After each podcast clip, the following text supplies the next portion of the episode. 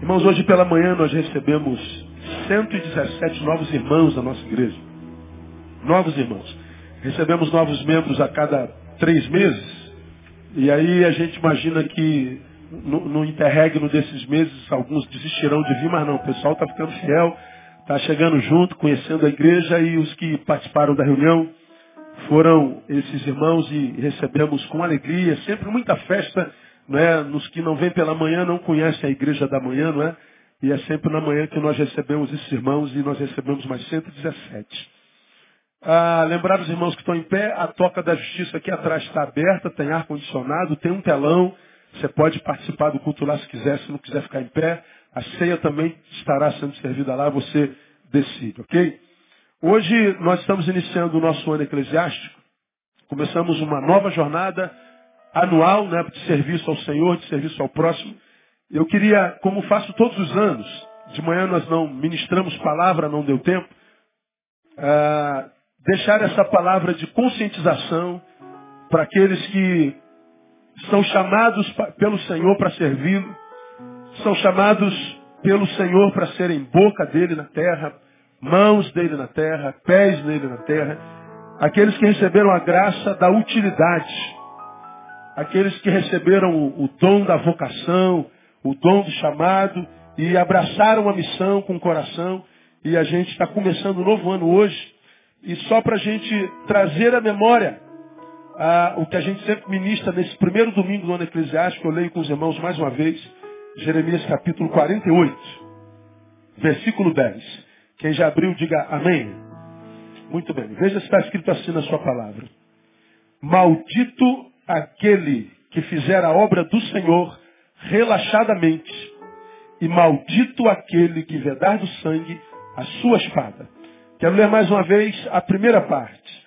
Maldito aquele que fizer a obra do Senhor relaxadamente. Algumas versões negligentemente. Vamos juntos. Maldito aquele que fizer a obra do Senhor relaxadamente. Mais uma vez. Maldito aquele que fizer a obra do Senhor. Agora vamos tirar o relaxadamente. Vamos até lá, vamos juntos. Maldito aquele que fizer a obra do Senhor.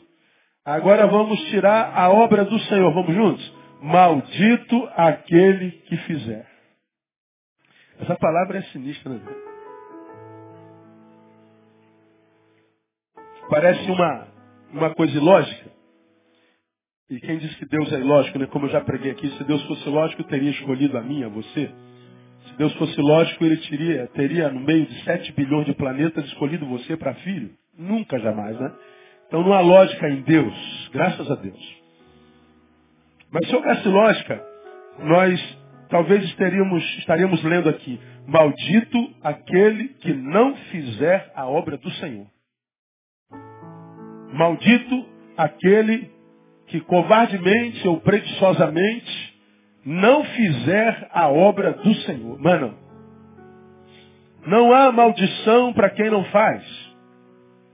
Não há palavra depreciativa para o que se omitiu. Não há.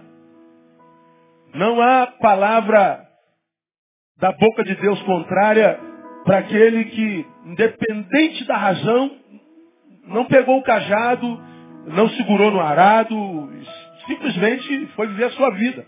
Não. Isso é lindo em Deus, né? O respeito que ele tem pela nossa liberdade. Quando ele, lá nos evangelhos, nos ensinou que se pois o Filho vos libertar, o que está escrito lá? Verdadeiramente sereis livres. Ele levou isso a sério. Quando ele diz, ao Filho libertou vocês, vocês estão libertos de verdade, ele diz, eu levo a sério esse negócio. Se você foi livre por Cristo, por Jesus, e pegar a sua liberdade e dizer assim, eu não quero mais saber de ti, libertador, já que eu estou livre, eu quero viver a minha vida, ele está dizendo, eu levo isso a sério. E não há maldição para isso não, vai viver a sua vida, o problema é seu. Quando eu te libertei, eu te libertei mesmo. Eu não te libertei para me servir. Eu não te libertei para estar debaixo dos meus pés. Eu não te libertei para você se tornar meu escravo. Não, eu te libertei de verdade, ele está falando de verdadeiramente livre. Ele pressupõe a existência de uma falsa liberdade, nós já falamos sobre isso aqui. Que é aquela que o sujeito acha que pode fazer tudo. É o homem sem Deus, né? Ah, eu posso fazer tudo, sou dono do meu nariz e ninguém se mete na minha vida, não dou responsabilidade para ninguém, não dou resposta para ninguém, eu não obedeço ninguém, eu sou livre. Aí ele é livre, ele vai usar sua liberdade para fazer tudo que quiser. Mas ele não sabe que tudo que ele fez quase sempre vicia. Aí ele quer parar de fazer, não consegue mais. Ele está escravo da sua liberdade. Ele usou a liberdade para fumar, para cheirar, para se drogar, para fazer o que quis. Agora ele não consegue parar de fumar, de beber, de, de, de, de. E ele acha que isso é liberdade. Não ensinaram a ele que isso é uma falsa liberdade. Liberdade não é fazer tudo o que se quer. Liberdade é, sobretudo, não fazer o que se não quer. Quando você é livre, você é livre, inclusive, para encher a cara, para meter pó na tua veia, no teu nariz, você é livre para adulterar, você é livre para roubar, para matar, para fumar. Mas porque é livre, você diz, eu posso fazer tudo isso, mas eu não vou fazer isso, porque eu decidi não fazê-lo. Sinto vontade, mas não quero, sou livre. Então a verdadeira liberdade, verdadeira liberdade não é fazer tudo o que quer, é não fazer o que não quer. O homem sem Deus não entende isso. A gente vê tanta gente abandonando, abandonando o Senhor, dizendo, agora eu sou livre. Por quê? Porque eu posso fazer tudo, mas em Cristo tu já podia fazer. Nada, quando eu estava na igreja eu não podia beber. Claro que podia. Como não? Aí eu estava na igreja não podia fumar, mas quem te falou que você não podia fumar teu charutão, teu cachimbo? Teu cigarro? Ué, podia? Podia. Então por que eu não fumava? Porque eu não queria. Não precisava disso. Todas as coisas me são mas eu não me deixarei dominar por nenhuma delas. Todas as coisas me são lícitas, mas nem tudo me convém. Sim, eu posso, convém. Posso fumar, posso beber, cheirar, posso. Para quê? Para quê? Então, porque eu sou verdadeiramente livre, eu não toco nisso. Mas se eu quiser tocar, eu toco. Então, quando você aceita Cristo, não há proibições, pelo contrário, a conversão, a regeneração, só amplia possibilidades, não corta nenhuma delas. A libertação não é castração, é ampliação de possibilidades. A libertação não é proibição, é autoridade para mais coisas. Só que, é, porque eu tenho ampliado as possibilidades, porque regenerado, a, meu senso de valores muda, e aí as práticas vão mudando também. O interior muda, o exterior vai tomando a forma da minha interioridade, né? O meu exterior é o que produz a projeção da minha interioridade. O que eu lanço para o mundo é semente. E a semente vai construir aquilo que diz respeito a ela mesma. Então, cada um tem a vida que merece. Tudo que o homem semear, isso também você fará. Então, quando Jesus diz assim, ó, é, verdadeiramente livres, ele leva a sério. De modo que é, essa palavra diz, olha, não há maldição para quem pegou a liberdade diz assim, ó, estou fora. Eu sei que há muito por fazer. Eu sei que eu tenho talento para fazer. Eu sei que que, que se eu fizer eu vou abençoar muita gente. Eu sei que, eu sei que, mas eu decidi, Senhor, não fazer. Eu vou viver para mim, vou viver minha própria vida, eu não quero saber, não quero saber. E Deus diz assim, ó, vai em paz, filho. Não há maldição para isso não. Pô, mas como é que pode isso, pastor? É porque Deus não amaldiçoa ninguém. O que tantos crentes chamam de maldição, não é maldição, é Deus entregando o homem a si mesmo. Você quer senhor de si mesmo? Quer ser senhor de si mesmo? Quer então? Seja. Você quer ser o regente da sua própria vida? Sim, seja.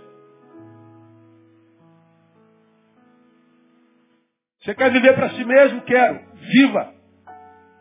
E quando Deus entrega um homem ao homem, pelo amor de Deus, para que jogar diabo em cima dele? Olha aí o mundo dos homens sem Deus, do que está se tornando. E aí os homens sem Deus dizem que é o diabo que está fazendo isso. Não, é o homem, é do interior, interior do homem, que brota essa desgraça toda. Pregamos sobre isso há dois domingos atrás. É o homem que disse, nós não queremos saber de ti, Senhor. Nós não queremos saber do Senhor, nós queremos ver a nossa própria vida. Eu quero ser livre. Seja. Nós o estamos excluindo da nossa sociedade. Nós o estamos dando carta de divórcio, Deus. Vaza, Deus vaza. Ele respeita você. Mas, por outro lado, ele diz, se você ficar, abraçar a missão, abraçar a vocação, se você assumiu uma aliança comigo, voluntária, se você diz que me ama e permanece do meu lado, se você diz que me ama e me quer servir, se você quer fazer as minhas coisas, ele diz, faça bem feito. Porque quem assumiu responsabilidade e fez de qualquer jeito, para mim é maldito.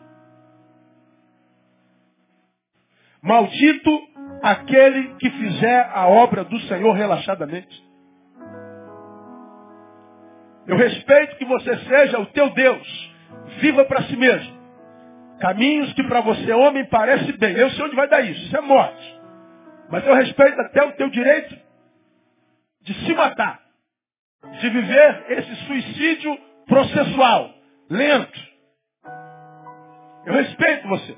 Mas se você escolheu a vida que há em mim, se você escolheu uma aliança comigo,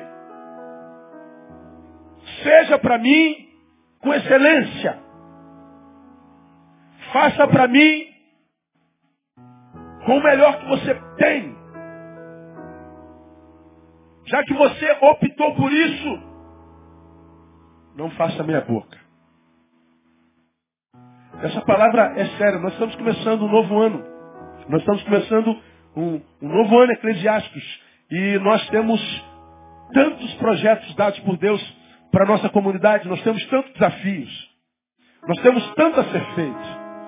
Deus tem é, descortinado um leque de, de possibilidades para a Igreja Batista Betânia que chega a ser assustadora. Deus descortina um leque de serviço à nossa geração tão grande que a gente fala assim, Deus, o senhor tem certeza que é para a gente esse negócio? Não é possível. Que, que tipo de igreja o Senhor vê em nós? Que tipo de servo o Senhor acha que a gente é? Que é isso?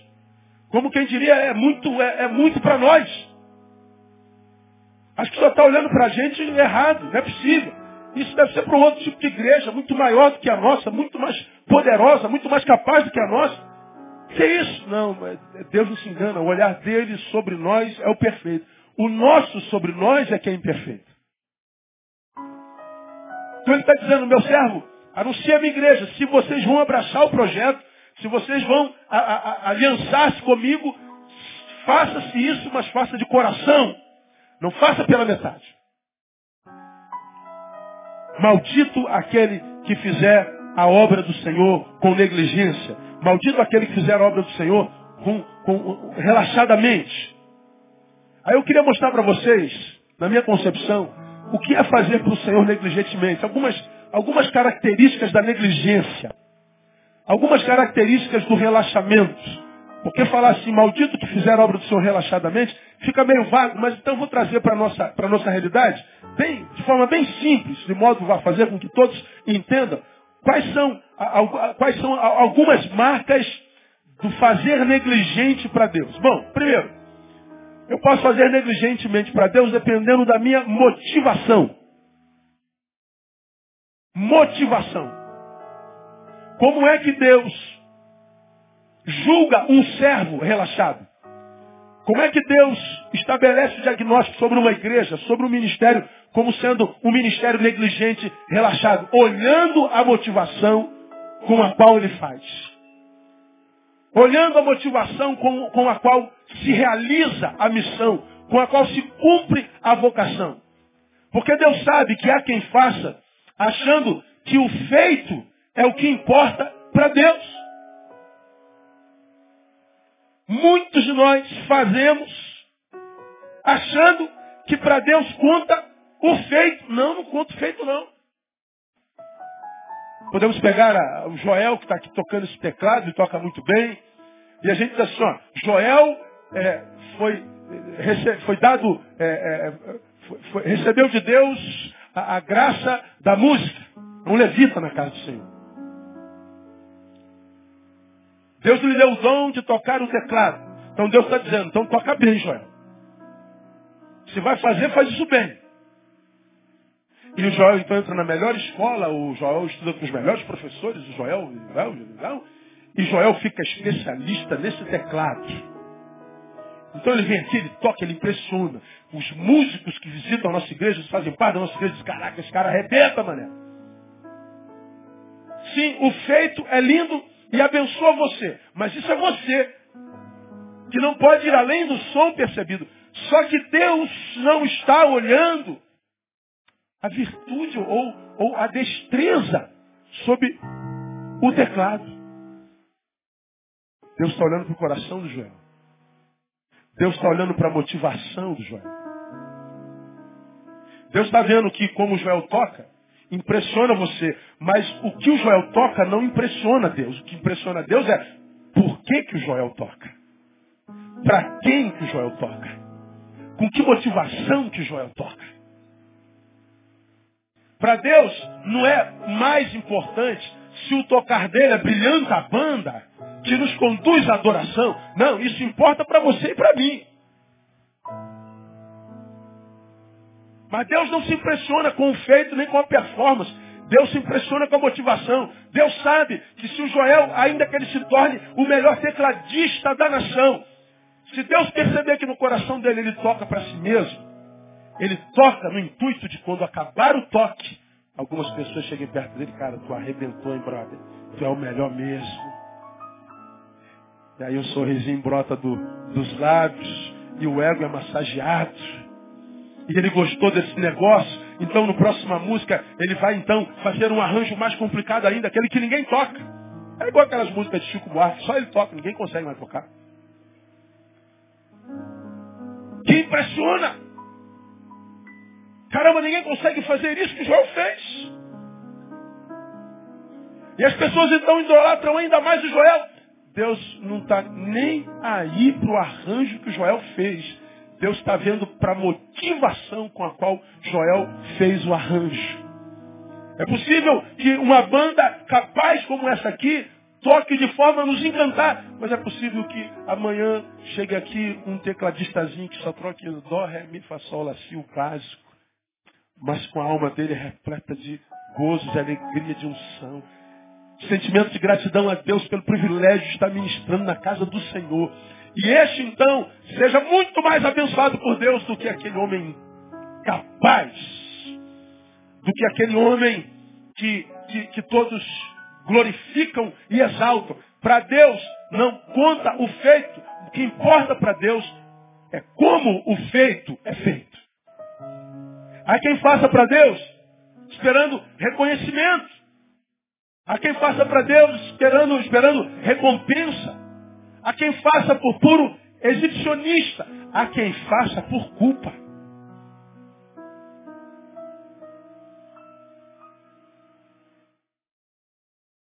É possível que você que é tecladista, estou pegando o exemplo de Joel para clarificar.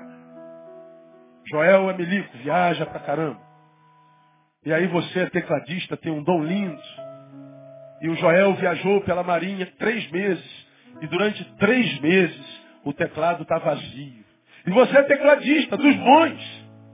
Você diz, caramba, eu podia estar tá lá tocando e o teclado está vazio por três meses. E você, a consciência pesa e diz, pastor, vim tocar. Está tocando por quê? Consciência pesada. Se não for pelo senso da missão, como quem diz, caramba, eu poderia estar tá adorando meu Deus com o meu talento. Eu poderia estar servindo a minha igreja, eu poderia estar servindo ao meu Senhor. Não, se for por culpa, por consciência queimando, aqui tocando ou sentado aí, dá no mesmo para Deus. O fazer seria negligente. Deus não abençoa feitos que não sejam levados a efeito pela motivação chamada amor. Pela motivação chamada gratidão, como reconhecimento de que se faz é, simplesmente como resposta à, à, graça de ter recebido tal talento, como resposta à salvação implementada. A gente não faz, como eu já preguei aqui, esperando que Deus faça alguma coisa como recompensa ao meu feito, não. A gente não faz pelo que Deus vai fazer, a gente faz pelo que Deus já fez na nossa vida. Deus abençoa motivação. Então, Deus não abençoa a ação, Deus abençoa a intenção. Quando começamos um novo projeto, quando começamos um novo ano, lembrem-se, Deus lhes deu a graça de servi-lo. E é graça. Porque se você não fizer, Deus pode colocar alguém no seu lugar que faça melhor do que você. Eu sei que se eu não fizer, Deus pode colocar alguém no meu lugar que faça infinitamente melhor do que eu. Por uma simples razão, porque Deus não precisa da gente para fazer nada. mas decidiu contar conosco. Ele não precisa de mim e para você nada, em nada. Somos servos inúteis. Mas ele resolveu, por graça e misericórdia, nos dar esse privilégio de servi-lo, de sermos úteis a ele. Nós não servimos a ele por necessidade nele, nós o servimos por necessidade em nós. E é a forma com a qual a gente serve que Deus abençoa. Deus abençoa a intenção. Então, quando eu sei que eu estou diante do privilégio de servir e servindo, eu estou diante da possibilidade da maldição, eu preciso refletir. Um privilégio que pode se transformar em maldição. Como, pastor, dependendo da minha motivação. Logo, eu tenho que me preocupar mais do que com o feito, com a forma como eu faço. Eu tenho que trabalhar coração. Eu tenho que trabalhar minhas intenções. Uma palavra que mexe comigo demais quando eu falo sobre isso é Hebreus capítulo 4. Abre a sua Bíblia um pouquinho aí, Hebreus capítulo 4.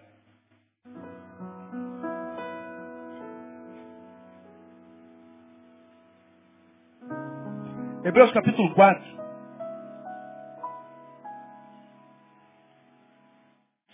É um texto no qual o Senhor fala sobre a entrada no seu descanso. Quem entrará no descanso de Deus? Quem de fato encontrará nele descanso? Quem habitará no seu santuário? Quem são aqueles que o salmista chama de seus pintainhos? Seus pintinhos que ele cobre com as suas asas? Quem são aqueles que habitarão de fato no seu esconderijo? Quem são aqueles que no caminho contarão de fato com a sua proteção? Não estou falando de mudança de religião, de discurso religioso, de blá blá blá evangelical.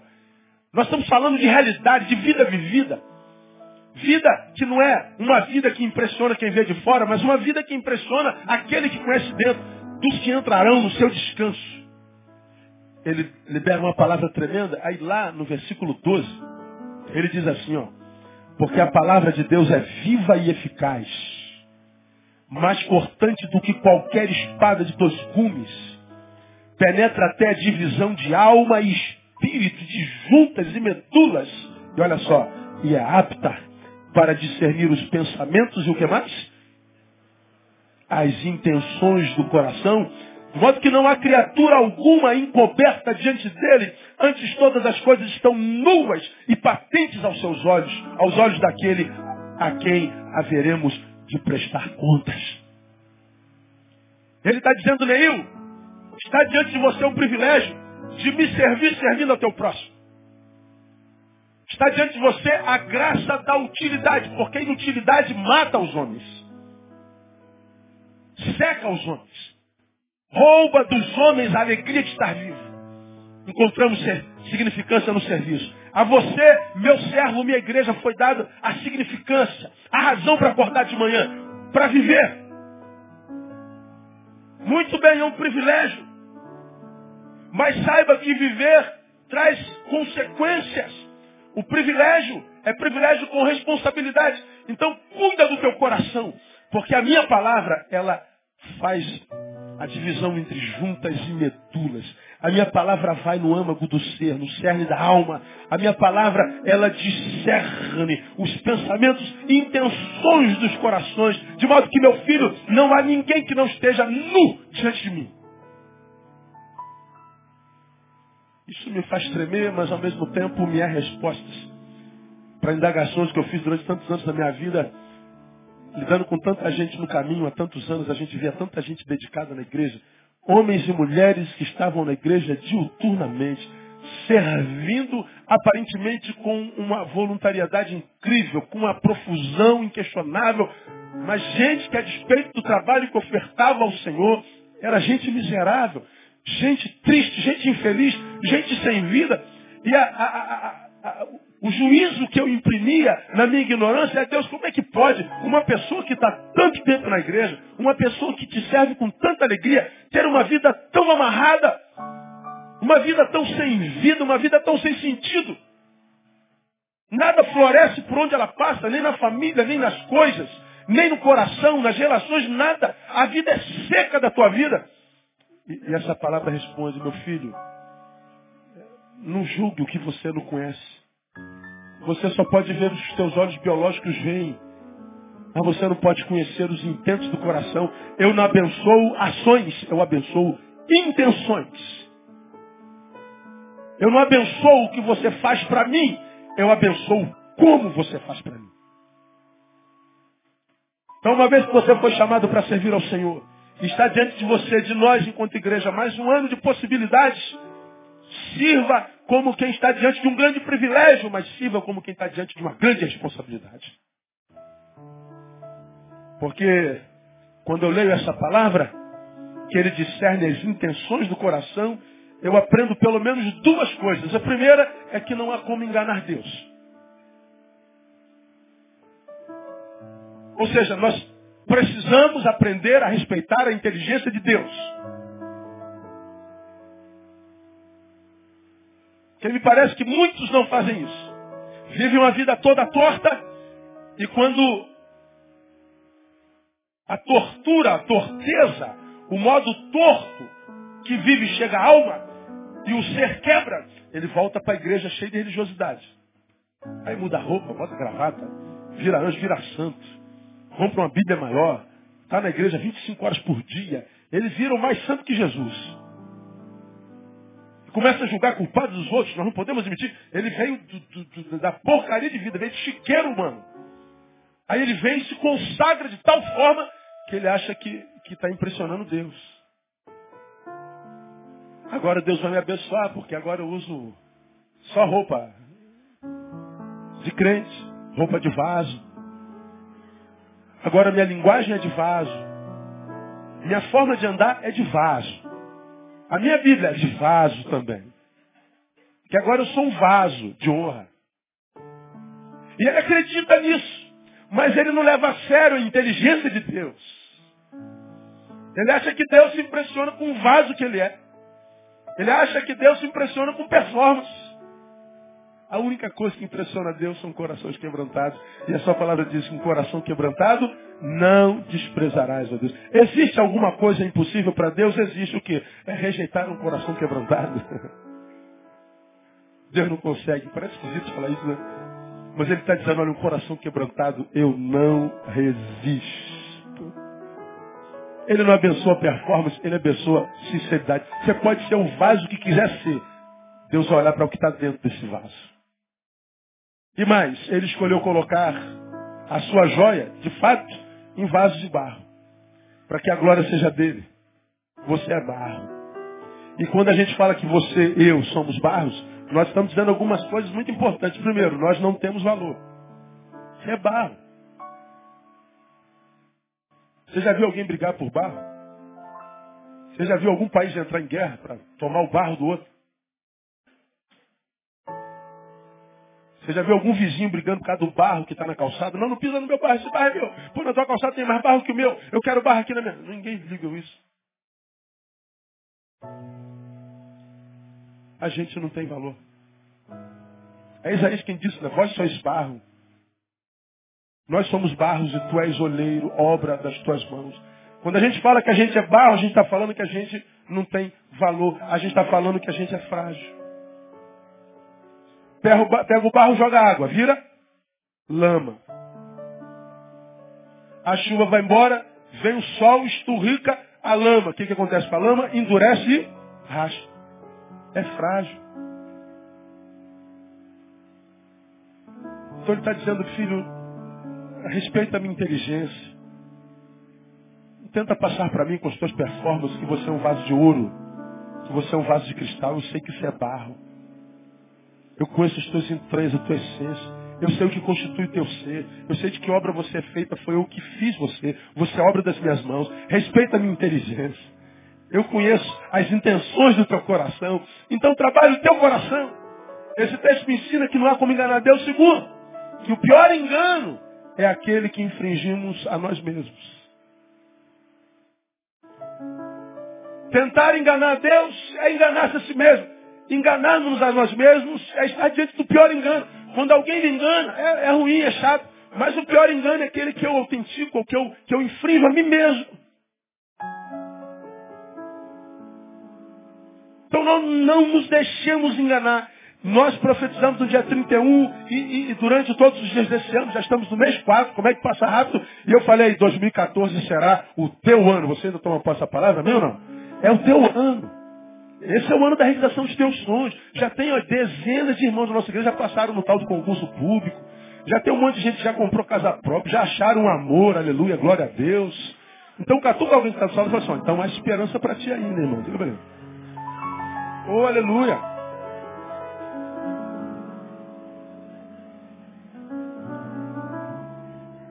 Afinal de contas, dizer que nós já estamos no mês 4 é dizer que ainda faltam oito meses. Vai se cumprir na tua vida ainda, nesse nome de Jesus. Diga assim, ó, 2014 é o meu ano. Toma posse da palavra, meu não? Aplauda ele por esse ano lindo que ele vai dar para você.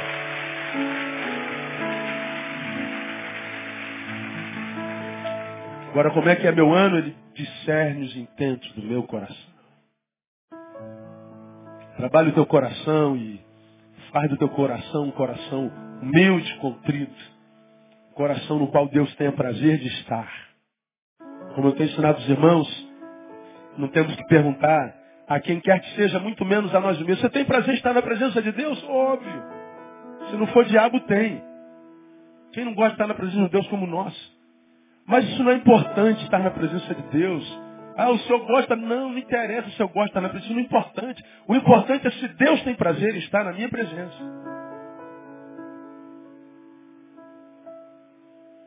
Se eu tenho prazer em estar na presença dele, bobagem. Isso é bobagem, essa é pergunta tola. A pergunta importante é, Deus tem prazer em estar na minha presença?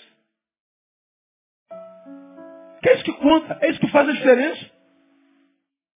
E ele tem prazer dependendo do coração que a gente tem. Muitas vezes, nós cometemos erros, nós pisamos na bola, nós nos equivocamos. Nós cometemos algo que, que entristeceu ao Senhor e achamos que por causa do feito, Deus nos abandonou, até porque a igreja nos abandonou, os amigos nos abandonaram, por causa da besteira que nós fizemos, por causa do equívoco que cometemos, todos nos abandonaram por causa do nosso feito. Só que Deus não abençoa o feito. Ele olha para o coração.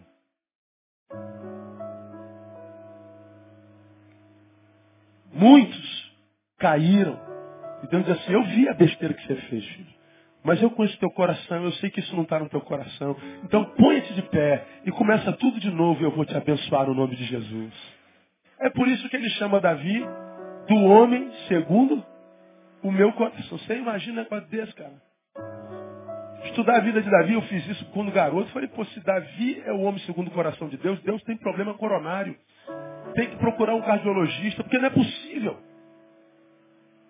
Como que esse cara? É porque eu só olho o feito de Davi.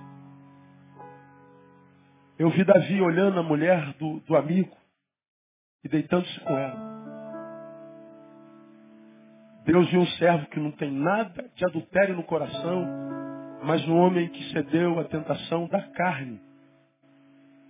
Mas que quando seus olhos se abriram, ele se arrependeu e voltou para o Senhor. Deus viu um homem que cometeu pecados graves, mas depois de todos eles, ele se arrependia e infringia a, a, a si mesmo. A própria disciplina.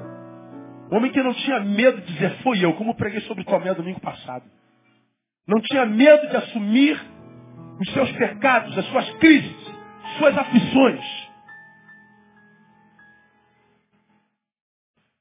Um homem que, que cometia os seus delitos, mas um homem que quando adorava o Senhor, os demônios se, se rendiam, se prostravam por causa do coração daquele homem. E por causa do coração daquele homem, nem os erros dele foram capazes de tirar dele o que Deus tinha gerado no coração dele. Deus amava tanto aquele homem pecador que ele colocou um versículo na sua palavra que diz, bem-aventurado varão a quem Deus não imputa pecado. Deus amou e diz, eu não vou imputar pecado nesse cara e pronto, acabou. Deus tinha prazer em estar com Davi. De modo que os erros de Davi não foram capazes de desconstruir a interioridade dele. E Davi entrou para a história como homem segundo o coração de Deus. Portanto, há esperança para você que está no erro. Há esperança para quem errou. Há esperança para quem se equivocou. Porque Deus conhece o teu coração. Deus sabe quantos de vocês ou quantos de nós que têm fraquezas em si, as quais gostariam de vencer, mas gostariam mesmo. E lutam contra isso de forma ferrenha. Mas eventualmente hum, é vencido por ela.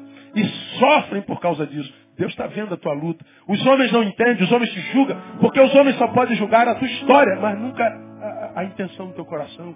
Então, acredite. Deus julga as nossas intenções. Que esse ano seja um ano no qual Deus olhe para o teu coração e veja um servo desejoso de construir um coração no qual Deus tenha prazer de estar. E quando Deus acha um coração sincero, quando Deus acha um coração contrito, quando alguém se deleita em Deus, né, e se cumpre sobre esse aquela palavra que diz, deleita-te também no Senhor, e Ele concederá o que? Os desejos do teu coração. Quais os desejos do coração que Ele diz? Aquele desejo no coração que é desejo para a glória dEle. Porque se o coração é sincero, nada do que há dentro nele é para a sua própria glória. Não é só para exibicionismo, não é só para ostentação, não é só para ser uh, o melhor entre os outros, não. Tudo que tem no coração daquele que se deleita no Senhor é para a glória de Deus. A bênção de Deus sobre um filho é a bênção gerada na interioridade. A sua interioridade produz sempre sonhos e desejos para a glória de Deus. E ele diz, ele abençoa os desejos do seu coração. Como é que eu posso ser negligente na motivação? Segundo, eu posso ser negligente na inconstância. Ixi, essa geração então, misericórdia. Não acaba nada que começa. É a geração dos projetos inacabados. Tantas boas ideias. Meu Deus, como tem gente que tem boas ideias. Quanta informação preciosa. E para levar efeito, cadê a constância? Cadê a perseverança? Cadê a coragem para lutar contra o que está fora e o que está dentro? Cadê a hombridade? Cadê a austeridade? Cadê a alteridade?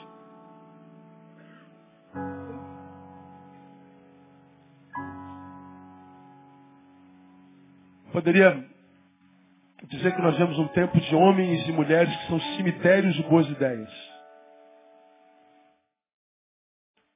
Cemitérios de grandes projetos. Grandes projetos.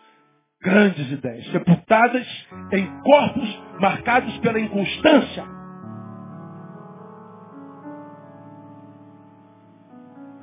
Grandes projetos sepultados dentro de homens e mulheres doentes nos seus valores. Que escolheram viver para si mesmos que vivem como se não houvesse Deus, mesmo tendo sido liberto por Ele. Quanto potencial não desenvolvido, quanta gente que sofre, não porque o poder de Satanás é grande, Não porque as adversidades são maiores, mas porque não tem coragem para desenvolver o potencial recebido por Deus e pela vida. Pessoas que sofrem angústias tão grandes. Que diz Deus, eu não sei que angústia é essa. Eu não sei o que é isso que me empanturra. Eu durmo empanturrado, empanturrada, acordo empanturrada. E eu não sei que bola é essa no meu peito, que angústia é essa. Potencial não desenvolvido. Podia estar fazendo muito mais. Podia ser muito melhor do que é. Podia ser muito mais abençoado e abençoador. Deus poderia estar sendo muito mais glorificado através da sua vida, do seu talento, da sua vocação. Mas você guardou tudo para si. Tanto potencial. Uma capacidade, uma inteligência, uma destreza. Mas aí, enterrada dentro desse túmulo que se chama pelo teu nome. Palavra dura essa, né? Produto de quê? De inconstância. Inconstância é ausência da permanência. Começa, mas não permanece. Jesus vem andando sobre as ondas. Os discípulos têm medo. Jesus diz, não tem mais. Sou eu. Se tu és tu, diz Pedro, sempre o Pedro. Me deixe ter contigo, venha. Fosse mesmo, mas tu não queres? Venha.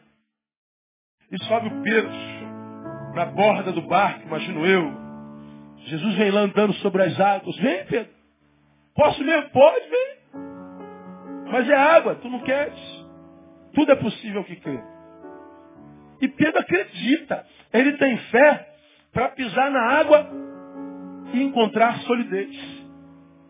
E ele vai e pisa. Pensou que eu ia cair, né? Ele encontra solidez. E aí ele começa a andar sobre as águas. Só que ele tira os olhos de Jesus e olha para as circunstâncias. As ondas se enfurecem, o mar fica bravio. E ele então titubeia.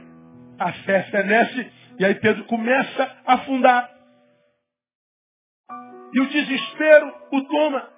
E Jesus então o salva e o coloca de vaso de novo, de novo no ponto original.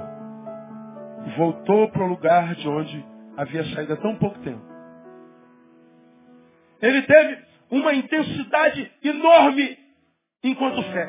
Fé de muita intensidade, mas de pouca duração. Inconstante. E qual é o problema do homem que tem uma fé de muita intensidade, não, agora vai. Caraca, esse cara vai ganhar o mundo agora. Aí dá um mês, pouca, pouca duração. É que ele está sempre sendo, como eu preguei hoje de manhã, acometido das intermitências da vida. Os processos estão sempre interrompidos. E ele tem que voltar para o lugar de origem de novo. Novo projeto, novo sonho, nova ideia. Porque o cara é um cemitério de boas ideias. E ele diz, agora vai. E aí ele tem intensidade de novo. Inconstância. Volta tudo de novo.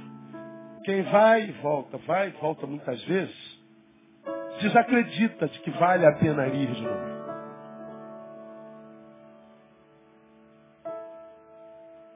Ele é cometido por frustração que gera desesperança que roubações.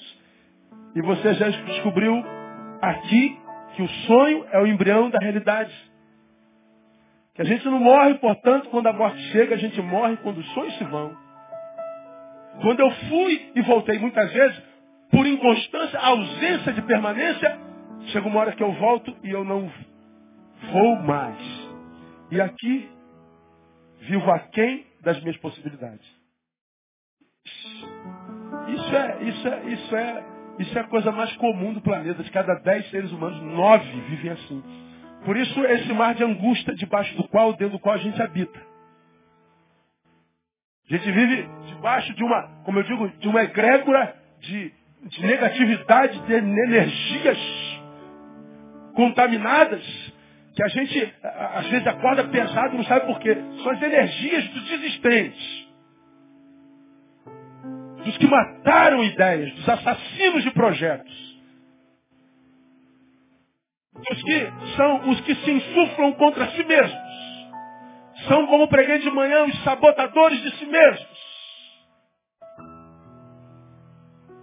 São os que não precisaram do inimigo para interceptar processos. Mas eles sabotaram os seus próprios sonhos pela intermitência, pela, pela inconstância. São pessoas que, como disse de manhã, têm fé em Deus, mas não têm fé em si mesmo suficientemente para tentar de novo.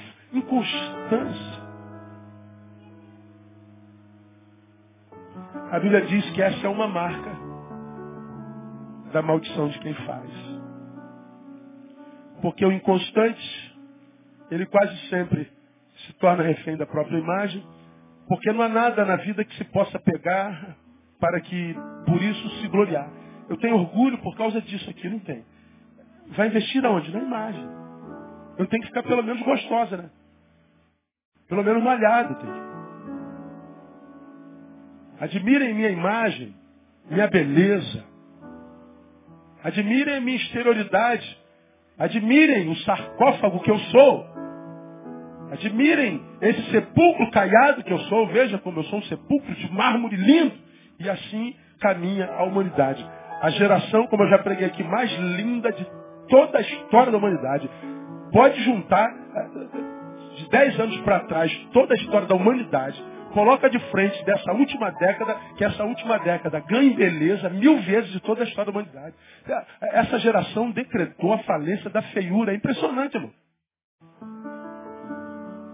Dá uma olhadinha o lado, veja se não é verdade.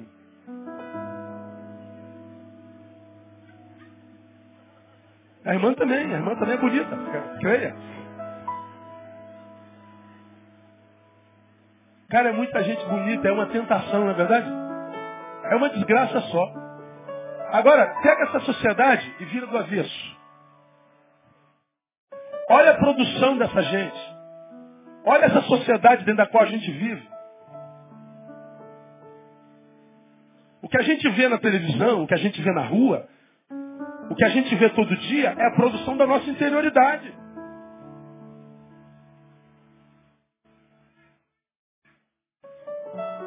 Inconstância, refém da imagem, quer aceitação sempre, não suporta oposição.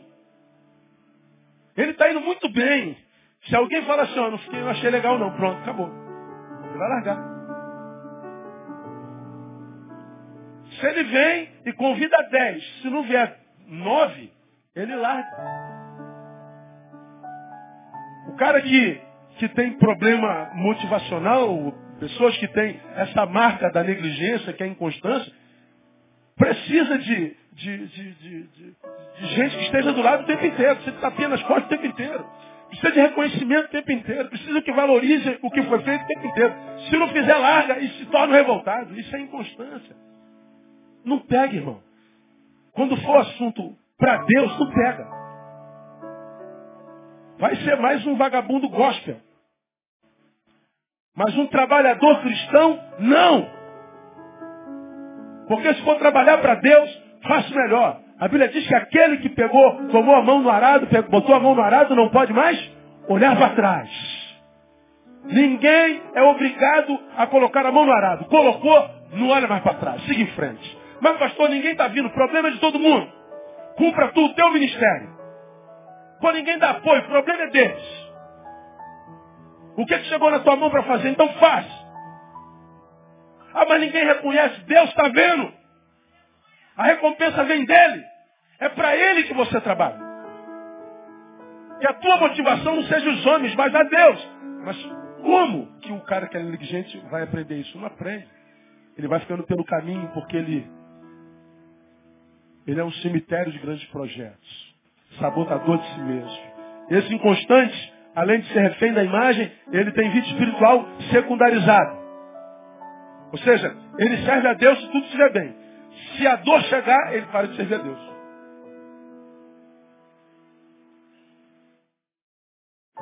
A vida apertou, pronto, acabou. Qualquer probleminha, pronto. O que, houve, irmão? Ah, pastor, estou passando por uns problemas, uns problemas aí. Quem é que não está passando por uns problemas aí? Quem é que não está com problema? Quem é que não está com vontade de pegar no pescoço de alguém toda hora? Quem é que nunca acordou ou acorda todo dia e tem um balde na tua frente que chute, meu? Quem é que já teve vontade de, de dar uma surra na esposa? De dar um chute no, no, no do, do marido? Quem? Quem nunca teve vontade de matar alguém no trânsito?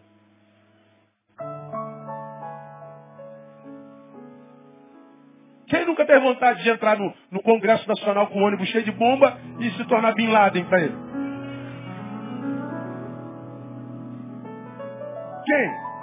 Quem nunca teve vontade de morrer? Quem nunca acordou dizendo que pena que eu acordei mais uma vez? Mas eu não acordado. Quem nunca se olhou no espelho e disse, eu odeio o que, que você é? Quem? Quem nunca se sentiu fraco, frágil, desanimado? Quem nunca passou por uma crise de fé? Quem? Quem? O senhor já, eu, pelo amor de Deus, eu estou aqui tentando lembrar um tempo em que eu não estivesse em crise. Estou aqui tentando lembrar de um dia em que eu tive vontade de ler a Bíblia todo dia. É, pastor, já tenho vontade de ler. Ixi, tem semana que eu passo, digo para a Bíblia, eu estou contigo e não abro. É mesmo? É. Só que eu sei que isso não pode virar crônico. Porque tudo que eu faço repetidamente vira hábito. Se eu não leio hoje, não leio amanhã, não leio depois, não leio depois, vira hábito. Se eu não oro hoje, não oro amanhã, não oro depois, vira hábito. Se eu não venho para a comunhão hoje, não venho para a comunhão, não venho para a comunhão, vira hábito. E quando você não vem para a comunhão, você está comungando com alguém que não é de Deus, vira hábito. E é assim que vocês vão sendo desconstruídos. Um pouquinho de cada vez, mas todo dia, ininterruptamente. Daqui a pouco você é o ser que você não conhece. E não sabe como é que você foi parar aí. Você foi parar aí todo dia, fazendo o que você está fazendo. Inconstância. Então tem crise, tem, pastor, tem dia que o senhor não quer passar, passo longe da Bíblia. É mesmo, pastor, eu vou para a praia. Aí na praia eu só leio nada, eu vou olhar as mulheradas.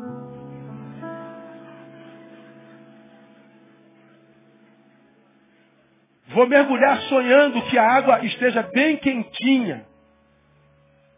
E que eu possa ficar o dia inteiro dentro d'água e sair de lá torrado. Vou tomar Coca-Cola com limão e comer peixe frito. Vou dar um rolé de moto. Ah, mas do rolé só está orando. Tô nada. Tem dia que eu vivo só para mim. E é como se Deus não passasse naquele dia. Embora eu tenha certeza que aquele dia está encharcado dele. Embora eu saiba que Ele está comigo naquele dia, porque disse que estaria todo dia, porque eu tenho ido e pregado e ensinado e batizado. Então viu minha crise em paz. Mas eu digo a crise, saiba que hoje eu estou te dando essa moral. Mas amanhã eu volto para a realidade porque não dá para brincar contigo, porque se eu viver assim, vira hábito.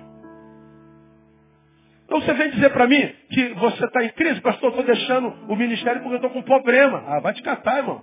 Morra, que aí você não tem mais problema. Mas enquanto você estiver vivo, você vai ter problema. E qual o problema de você ter problema se você tem um alvo? O meu alvo é fazer grande o nome de Jesus. E eu vou servi-lo. E vou viver para a honra e glória dele, para a glória dele, o nome de Jesus. Aplauda ele forte.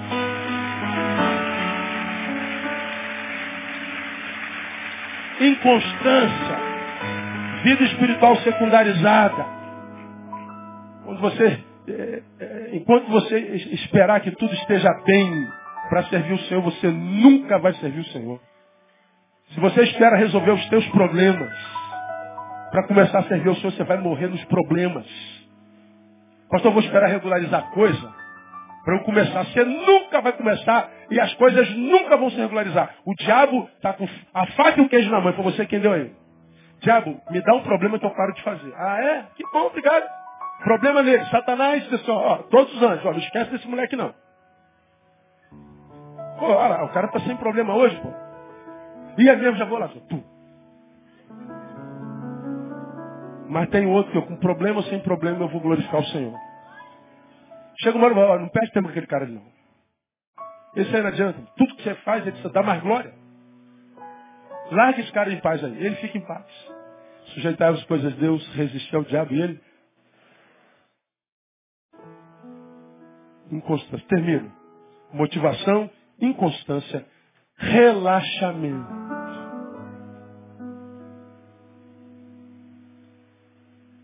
Maldito que fizer a obra do Senhor relaxadamente. O que é o relaxamento? O relaxamento é a ausência de preparo e dedicação. Ou seja, tá bom. Ih, tá bom, tá bom, tá bom, tá bom. Vamos trabalho. É, não, peraí. Dá pra gente fazer melhor?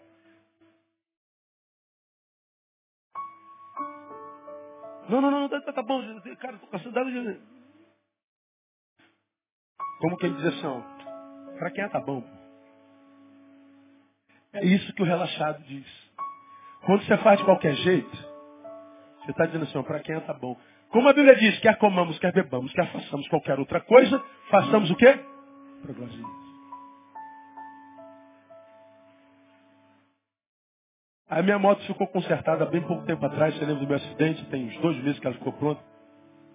Ela deu um problema, eu não consegui levar no, no mecânico original, que é meu amigo e um cara de minha confiança. Eu fui no mecânico mais perto. O cara, com certo chatinho, não vai dar para levar a moto até lá. Aí eu voltei no dia seguinte, peguei a moto, a moto quebrou 100 metros na frente. Ele disse que trocou uma peça que não trocou. Aí reboquei a moto e levei para o mecânico de confiança. Ele disse, não, não trocou não, pastor. Tá velha. Pô, mas eu paguei a peça. Peguei a notinha. Não, nota furada, pastor, tá aqui a peça, pode levar lá no cara. Aí eu voltei lá, falei, pô, cara, tu não trocou a peça. Puto, descobriu? Aí eu com problema, com vontade de matar alguém. Entende? Puto, tu, tu descobriu? O cara sabe que eu sou pastor. O cara já frequentou aqui a igreja. Aí eu Deus, posso orar? Posso, Deus, por ele? fazer oração daquela. Dos caras que foram na cidade e não receberam Jesus. Senhor, posso. O senhor quer que eu rogue fogo?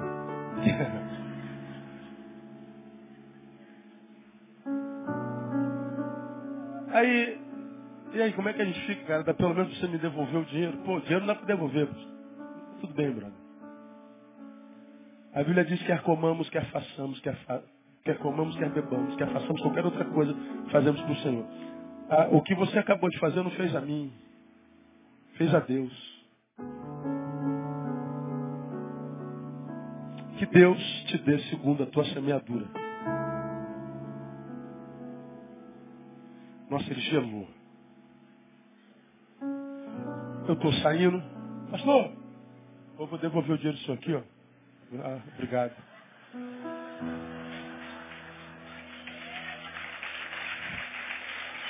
Aí, eu falei assim, continua a semeadura, brother. Você já fez. Já está plantado. No mundo espiritual já foi feito. Não é o dinheiro. Se você não me devolve dinheiro, eu não ia morrer, não ia passar fome, não. Mas aproveita para aprender. Como eu digo sempre, que não mata faz crescer. Digo para alguns que atendo, vamos aprender com erro, vamos.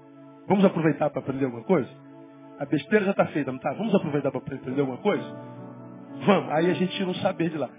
Eu falei, não faça isso não, cara. Você quando engana um cliente, é a Deus que você está fazendo. O relaxamento, essa ausência de dedicação, é dizer para quem é serve. Cara, e se a gente serve a quem a gente serve, a gente tem que dizer com muito mais frequência, não. Porque é para quem é, isso não serve, pô. Que isso? Não dá para fazer hoje, vamos fazer amanhã, porque dá para trabalhar um pouquinho mais, vamos fazer com, com excelência. E quando você faz com excelência, ainda que com simplicidade, Deus acha sinceridade no teu coração, e em vez de maldição, que tenha bendição. Ele te bendiz, ele te abençoa, ele, torna -se, ele se torna teu parceiro, porque você encontra graça aos olhos dele. Porque ele está vendo que você está fazendo coisas que ninguém está vendo, mas sabe que ele está fazendo. É diferente do, do, do, William, que é mecânico de carro aqui no, na, na, na, na, Piraquara. William, você pode chegar o teu carro lá e o teu carro parou, foi rebocado. Ele vai mexer no teu carro todinho. Aí ele viu um fio rebentado. Aí a gente volta lá. Quanto é, William? Nada, pastor. Foi só um fiozinho rebentado aqui, ó. Eu emendei. Pô, mas só isso? Era só isso. Quanto é? Que isso? Pô, isso aí vamos dizer. Aí tu paga o cara de qualquer jeito. Aí tu vai embora feliz com o cara porque era um fiozinho. Agora se fosse outro mecânico ia trocar teu motor. Aí você não sabe que um fiozinho que você emendou, ó, foi um culto de louvor a Deus. A forma como você varreu o chão, ó, um culto de louvor a Deus. A forma como você está lavando a roupa, ó, um culto de adoração a Deus. A forma como você está tratando da criança lá no departamento infantil, um culto de adoração a Deus. E você nem foi na igreja naquela semana, mas você apresentou o melhor culto de adoração a Deus. Agora, quando você faz de qualquer jeito, o Senhor está dizendo, você é maldito. O Senhor está dizendo, eu tenho vergonha de você. De modo que, irmãos, que Deus nos dê a graça de não chegarmos ao final de um ano eclesiástico e ouvirmos você foi amaldiçoado, você foi reprovado porque a tua motivação foi equivocada, porque você foi inconstante, se transformou no sepulcro de boas ideias, de grandes projetos. Você sabotou-se a si mesmo. Você fez relaxadamente. À luz da palavra, ser assim é viver uma maldição. Fazer assim é fazer de forma maldita. Que não seja assim conosco. Que nós possamos fazer com a motivação certa. Que o que o Senhor colocou na nossa mão a gente leve a cabo. Nem que para isso a gente tem que morrer. E que a gente faça sempre com excelência. Tudo que tiver as mãos para fazer, faz-o conforme as tuas forças. Não economiza não, irmão. E você vai ver que 2014 será o teu ano. Vamos aplaudir o Senhor. Vamos celebrar nossa comunhão.